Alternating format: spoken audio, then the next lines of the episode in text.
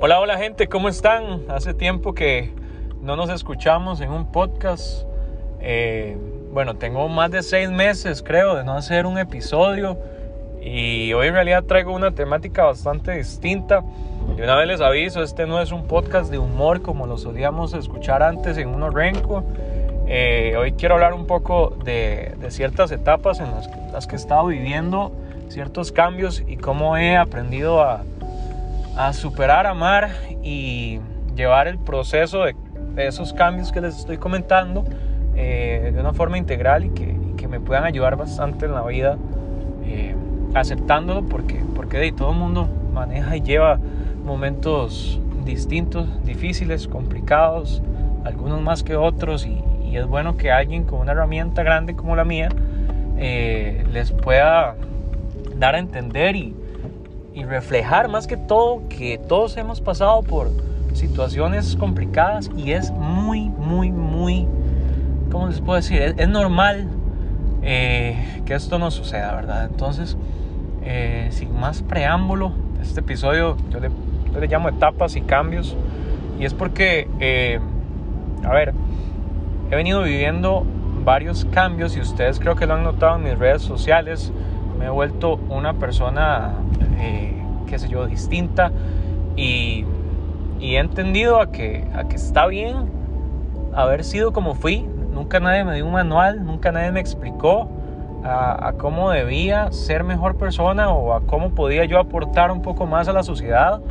Eh, y una vez aceptando lo que fui, sí tengo que tener mucha determinación para eh, empezar con el cambio, amando cada etapa del mismo. Entonces, bueno, Ustedes dicen, bueno, ¿qué está hablando este huevón?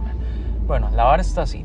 Eh, y para ponernos más en contexto y ejemplificarlo mejor, creo que eh, tuve un momento de mi vida en el que fui muy materialista, muy físico, eh, a la misma vez como que me importaban mucho las apariencias. Si quería yo tener algo era para que la gente lo viera y no para yo disfrutarlo. Entonces como que llegó un punto en donde combiné eso con tener dinero. Entonces lograba eh, poder hacer cada cosa materialista que tuviera al alcance. Entonces, eh, no sé, hubo una etapa en mi vida hace poco en donde pues, compraba tenis de 500 euros, cosas en las que yo ahorita digo, wow, o sea, de verdad yo estaba mal psicológicamente y, digo, a ver, no quiere decir que comprarse unas tenis de 500 euros tenga que ver en, algo con, con, su mentalidad o su forma de pensar, pero en la mía, en ese momento, sí lo tenía que ver y eran apariencias. Tal vez yo no quería las tenis por su desempeño o, por el, que me gustaran un montón, ¿no? Yo las quería para para que la sociedad en la que tenía en el entorno eh, me aceptara y, sentirme yo también al mismo nivel. Entonces, ¿qué pasó con eso? Bueno, al, tiempo, eh, las redes sociales me enseñaron que no estaba, no estaba viviendo en el mundo real.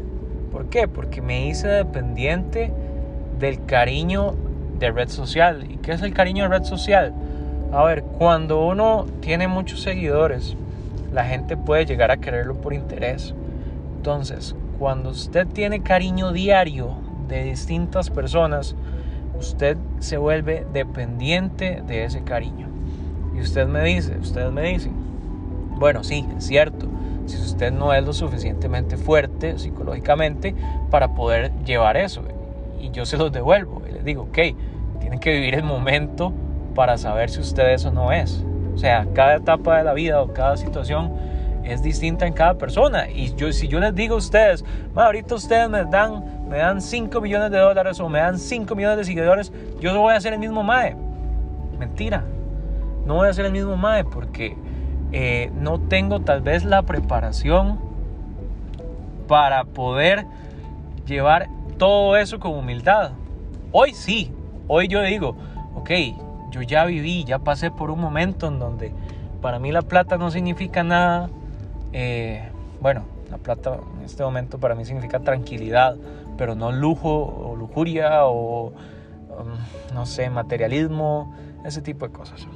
En fin, para resumirles un poco más, entonces estaba muy apegado a las cosas materiales y yo mismo llegué a un momento en que me daba asco y me di cuenta de que necesitaba las redes sociales también para poder ser feliz de ese cariño externo y cuando vos tenés cariño externo en bruto se te olvida lo que es el amor propio, ¿verdad?